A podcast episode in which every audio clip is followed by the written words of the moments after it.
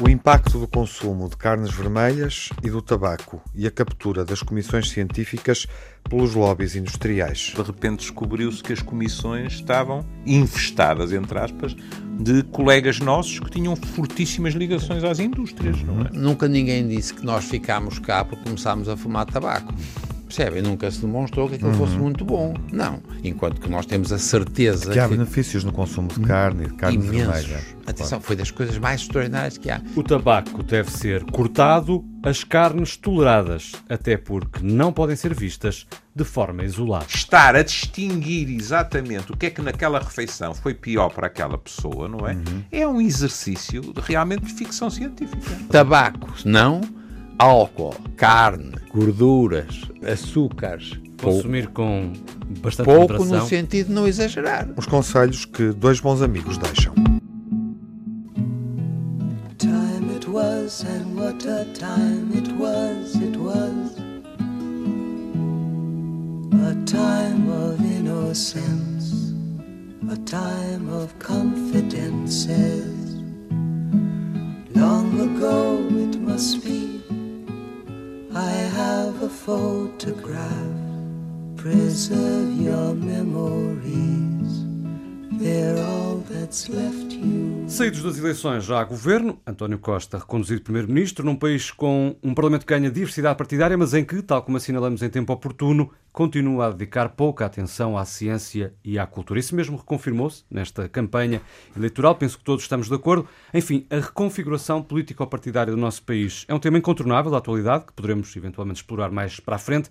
Mas há um dado novo, uma bomba. Marcelo vai fazer um cataterismo que o pode impedir de se candidatar e eis como o xadrez político de repente ganha um novo contexto. Eis como a questão da saúde condiciona tudo e todos.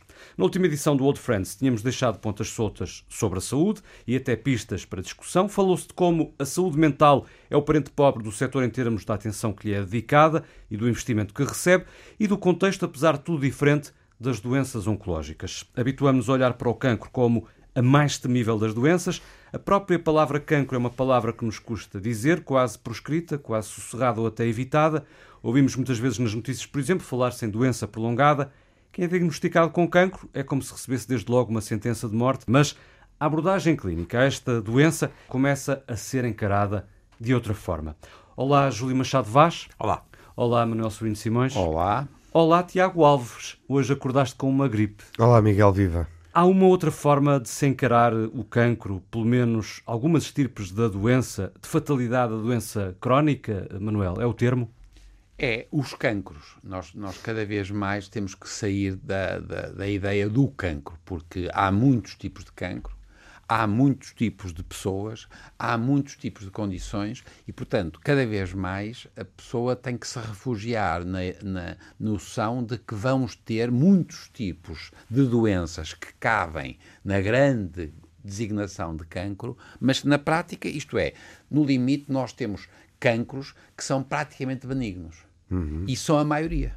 Portanto, as pessoas têm que ter consciência que a grande massa dos cancros não vão pôr em risco a vida dos Qual é a proporcionalidade, mais ou menos, em termos percentuais? Não sabemos porque nós só temos a impressão dos que são clinicamente e, portanto, temos uma sobreestimação dos casos maus. Mas se nós formos ver as pessoas, por exemplo, na autópsia que nós encontramos, pessoas que morreram com microcancros, são praticamente toda a gente de idade morreram com microcancros. Todos nós, quando morremos, e vamos morrer de infecções, ou de insuficiência cardíaca, ou pouca sorte, ou de, de um desastre de- de- de- de- um desastre qualquer, seja dos aviões, que é o meu medo, ou, ou de carro, estes tipos vão morrer com cancros. E não morreram Viaja disso. tão pouco, Manuel. Além Portanto, que ah. o, o nosso colega Vasco Carneiro falava até dos cancros que podem desaparecer espontaneamente. Portanto, é, é muito complicado estar Falava, eh, há uma maior probabilidade eh, de sofrermos de um cancro ao longo da vida e cada vez mais cedo. Isso também é uma realidade, não, é? Isso não, é mudou. verdade. Isso não, é, Isso não mudou nos anos Não, não, recentes? não. É, é, é engraçado. Aumentou imenso o número de cancros por causa do aumento da idade. Uhum. Isso é exponencial. Todos nós, quando temos, passamos de 60 para 70 para 80, Exato. 90, nós, reparem que não quer dizer que aparecem naquela altura. Já podem ter começado antes, é quando a gente se encontra. Isso aumentou exponencialmente e vai continuar a, a aumentar. A ideia que temos de que estão a aumentar os diagnósticos precoces de cancro são porque nós passámos a ter mais atenção. E, portanto, é muito mais o resultado de uma Sim. procura uhum. do que não da há capacidade de conhecer, nas crianças, de fazer, não há mais cancro na criança. Sim. Não há. Claro que nós não sabemos o que se passa, por exemplo, na China, concretamente, se houver uma área em que haja uma situação grave química, de doenças, de doenças associadas, por exemplo, a fábricas. Portanto, se nós sairmos fora das situações dos acidentes, não há nenhum motivo para acreditar que os cancros estão a ser cada vez mais frequentes nas pessoas novas. Nas Mentira. pessoas novas ou de meia idade, vá lá, eu estaria a pensar não. numa faixa etária dos 30, 40, 50. Não, não, não, tem, não, tem, não estão também a aumentar. O que estão de novo a ser diagnosticados com mais precisão e têm uma e grande repercussão. Mais atempadamente. Muito, não, e têm muita repercussão. Hum. E são chatos, são os mais difíceis de tratar. Claro. Os cancros... e, e comparando, desculpa, e comparando entre regiões do globo. Porque há muita noção, não é, que o cancro é uma doença de excessos, é. nomeadamente alimentares, etc. Era também aí que comparando, chegar, é, comparando a velha Europa, errado. os Estados Unidos, etc., com a África e tal. Aí, aí poderemos é, dizer... É, aí é uma diferença brutal e aí nas crianças, há nas crianças da África, por exemplo, mas são infecciosas que nós não temos praticamente. Isto é, os cancros nas populações africanas eles não vivem até aos 70, 80, 90 uhum. e, portanto, não têm os mesmos cancros que nós temos, mas têm muitas situações de cancro porque têm ainda infecções. Mas tem mais? A, a quantidade é maior nesses países, em termos proporcionais? É, em relação a nós, é muito maior, uhum. porque nós não vemos. E na África Negra, sobretudo em alguns que nós conhecemos bem, nós temos, por exemplo, uma associação a SIDA e os doentes que têm uma depressão imunitária, eles têm mais infecções e mais cancro.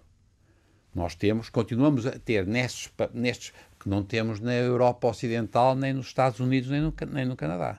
Pergunta que, me parece decorrer uh, do que acabas de dizer. Isso significa que podemos postular, ou pelo menos equacionar, que, porque tu falaste de pressão imunológica, okay. que em muitos de nós há, digamos assim, ao virar da esquina, na clandestinidade, digamos assim, eh, potenciais cancros, mas que o bom estado imunológico claro. não deixa vir à superfície. Exatamente. Pronto, é que pareceu-me que é corria logicamente o que estavas é a dizer. É verdade. Portanto, nós, todos nós temos, todos os dias, aparecem-nos em nós células potencialmente cancerígenas. cancerígenas. Portanto, quem está Ou com o sistema imunológico debilitado está e mais há sujeito. É uma diferença enorme. Hum.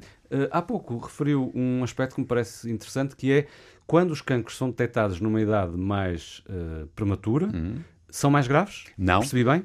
Em relação ao diagnóstico precoce da situação, é bom, porque claro. nós temos capacidade de utilizar a cirurgia e a radioterapia como tratamento de cura. O que nós estamos a ter é a noção de que, como as pessoas estão muito interessadas no diagnóstico, é verdade que em populações. Agora, é o grande problema que é, tal, é, isto é muito injusto, porque isto é verdade para populações com literacia e com dinheiro. Nessas populações nós estamos a fazer diagnóstico mais precoce.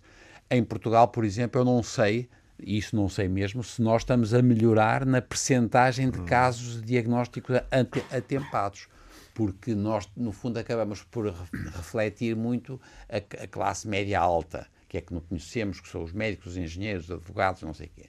Aí nós estamos a fazer diagnósticos e até o nosso perigo já agora é que nessas dessas populações com uma grande atividade e que são com muito medo de morrer e que vão fazer muitos screenings e muitos eh, rastreios, nós estamos... São gerações se... hipocondríacas e, e com sobrediagnóstico. Mas agora, mas agora esclare... Mas é uma, é, uma, é uma faixa da população. Mas agora esclarece-me, por exemplo, sobre um caso específico que não me interessa minimamente, diga-se passagem. É ou não é verdade, por exemplo, que o cancro da próstata tem tendência para, quando aparece em homens mais novos, ser mais agressivo? Em relação aos velhos. Está bem, mas é isso que me interessa. pois, claro, é, claro. Não, Era não, isso que eu estava a perguntar. Dizer, não, o mais agressivo é verdade. É, quando a gente diz uma coisa é mais, tem sempre uma comparação. Uhum. Ele, ele, está a dizer uma coisa que é totalmente verdade. Se eu tenho um diagnóstico de cancro da próstata aos 40 anos ou aos 50 anos de um homem, em média, Portanto, na grande maioria dos casos, é muito pior, do ponto de vista da maior agressividade, do que uma pessoa de 70, 80 ou 90 anos. Até porque o fator de progressão vai ter mais tempo para, para progredir, não? Não, não é só por isso. É porque Isso é uma ótima pergunta porque é para esclarecer. Não é isso. Não. É porque elas começaram por outras razões e mais cedo. Enquanto que nas pessoas de idade é por falência do sistema. Enquanto que um tipo que tem um cancro aos 40 ou aos 50 da próstata, ele muitas vezes tem por razões próprias, alterações genéticas, etc., que são as que dão, uh, aparece o cancro nessa altura. No ambiente que também, porque os, as pessoas são, do ponto de vista hormonal, são mais saudáveis, aquilo tem a progressão que você disse, isso é verdade. Mas o que, o que desencadeou não é a progressão, é o tipo porque ele tem causas específicas. Certo? Os nossos colegas, eh, em famílias em que se nota o aparecimento em várias gerações, eh, eh, normalmente sugerem, para não dizer que ordenam, entre aspas, não é? Mas sugerem que os despistes uh, comece a ser feito mais, mais, uh, mais cedo, cedo, não é? Uhum. E com mais cuidado. Com mais cuidado. Uhum. Porque é verdade. Também como nos negros. Claro. É. As raças também, é. quando, e a gente acabou com a palavra raça, mas é na verdade. prática é uma expressão boa no sentido étnico. Quer dizer, as, estas populações têm diferenças metabólicas e é preciso as pessoas perceberem que isto não tem a quantidade, é, o aspecto não, não, se pode identificar com a cor da pele, uhum. mas, mas, que há etni, etnias totalmente diferentes de, no fundo, de prevalência de cancro. Agora, o que o, o Júlio está a dizer é que nós, de facto, quando temos um, um avô e um pai que tiveram um cancro da próstata, o filho tem um risco 100 vezes superior à população em geral. Quanto à questão dos cancros, da maioria serem tratáveis e acabarem por ser benignos, Uh, até que ponto clinicamente benignos. Até que ponto uh, Júlio é que quando um médico diz a um paciente que é possível viver e encarar o cancro como uma doença crónica isso melhora a saúde mental ou a forma uh, de encarar a doença? Sabes quando tu estavas a falar do do cateterismo que, que, irá ser feito pelo Presidente da República, não é? Um, Veio-me ao espírito aquela, aquela espantosa uh, criação do Ricardo Araújo Pereira quando se discutia a interrupção de gravidez, não é? Aquela entrevista de mas uh, é crime? É. Mas vai preso? Vai? Não. Aqui é assim. Cada vez mais podemos falar de doença crónica? Sim. Uma doença crónica como as outras? Não. Porque, em termos simbólicos, é, é carga, quando não é? tu dizes a alguém, olha, isto é isto assim, assim, mas se fosse há 20 anos atrás era uma coisa, hoje em dia prepare-se, porque vai viver com isto, mesmo assim, não é um viver com isto como com qualquer outra doença. Desde logo, e isto deixo para o Manuel, é. porque, se bem me lembro, o facto de se ter um cancro aumenta a probabilidade ter de se ter outro, uhum. não é? Mas não é só isso. E outro dia eu li um artigo de um, um colega nosso que escrevia na primeira pessoa e em que ele falava, de, ele é um oncologista, como é que se fala com as pessoas acerca disto. E o que é que ele dizia? Numa sociedade em que, pronto, já se fala do cancro, em que já sabe isto, já sabe aquilo, ele uh, punha a questão muito bem, é, é, estava muito bem escrito ainda por cima, também ajuda, que é, as pessoas continuam a chegar-nos com uma visão do cancro de interruptor, ou mata ou cura. E, portanto, pouco preparadas para essa situação de para lidar com uh, é, E então ele, ele dizia que tinha falado com uma determinada pessoa que estava desesperada porque dizia já os tratamentos dizem-me que isto está controlado, etc., mas nunca mais fico curada.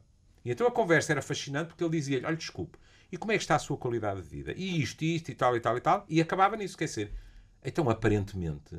É possível viver É possível e tal. E a senhora nunca tinha encarado dessa forma. Porque estava prisioneira da dicotomia, digamos assim, cura. de interruptor, não é?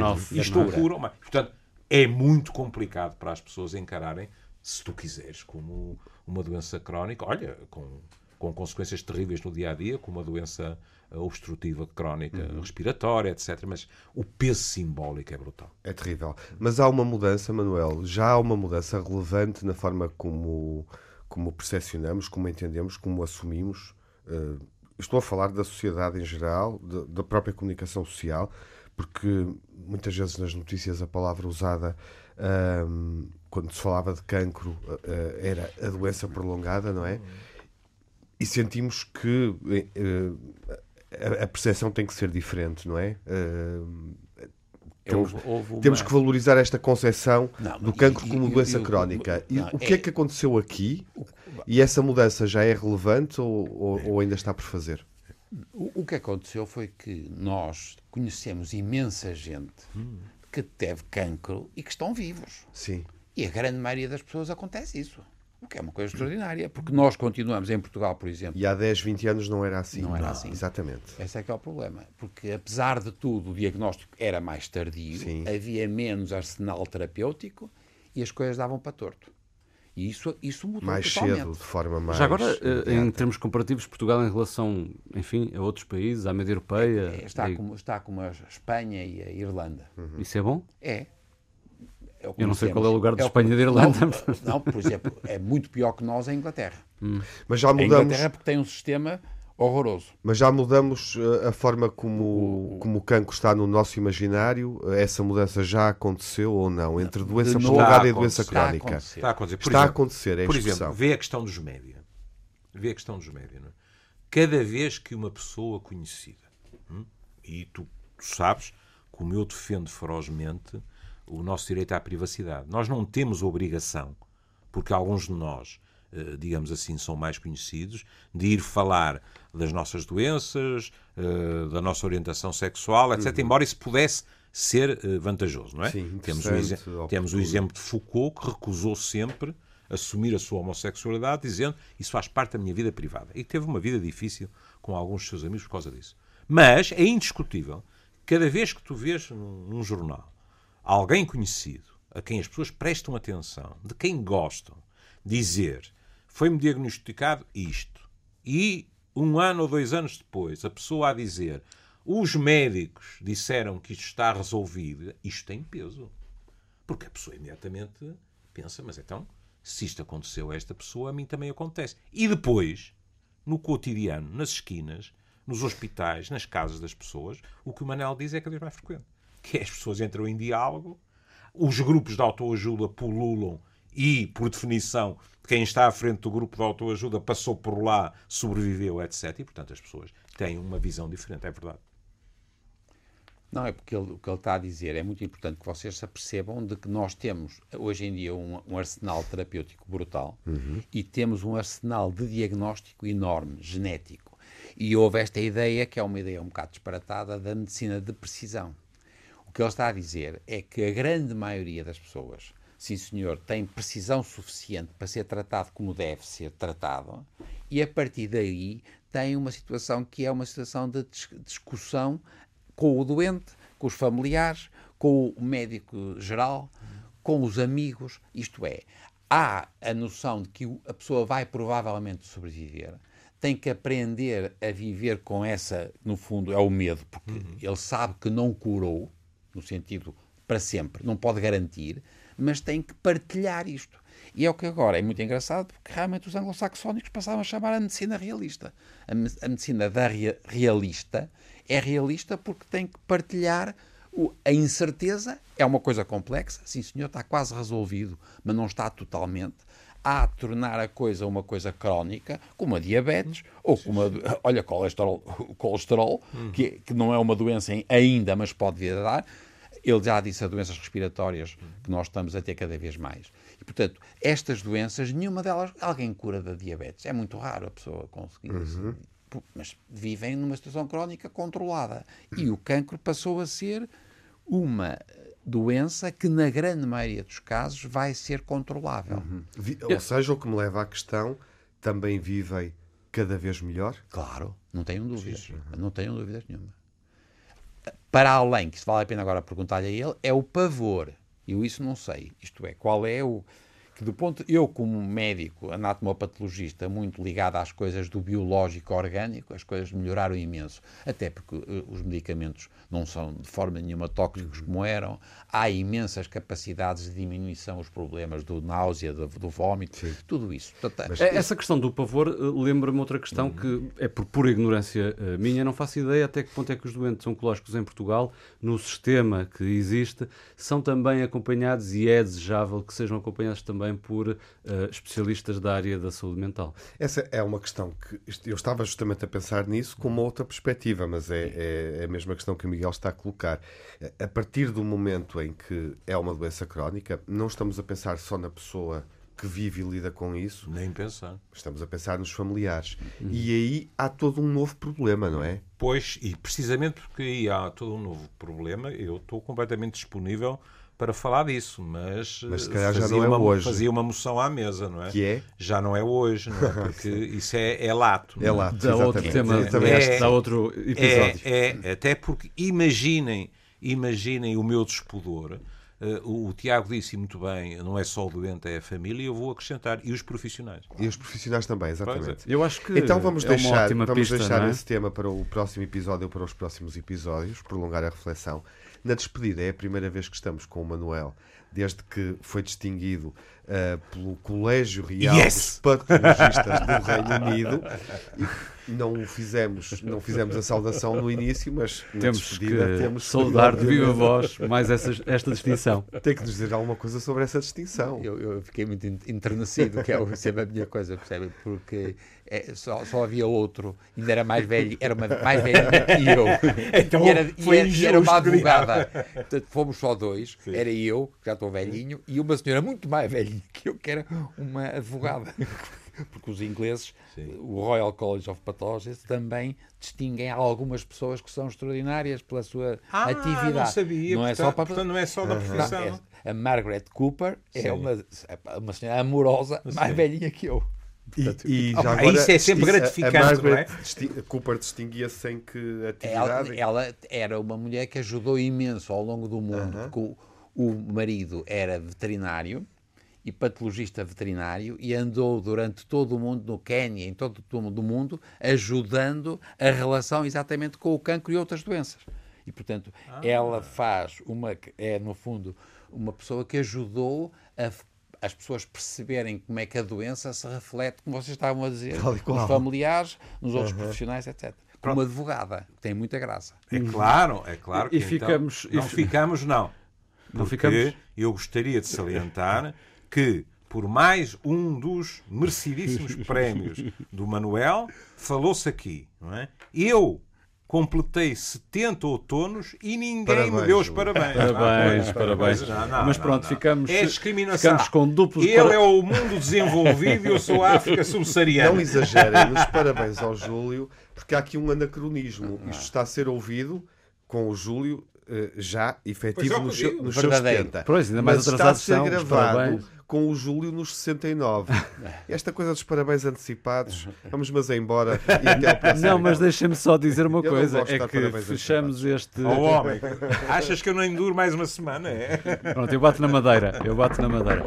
Mas vamos fechar este programa só com uma certeza, é de que o Manuel passou a perna a uma velhinha. Até à próxima. Até à próxima.